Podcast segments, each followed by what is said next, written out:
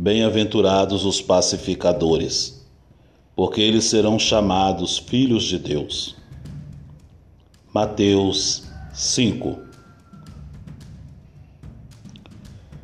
Todavia, crê no Senhor Jesus e serás salvo tu e a tua família.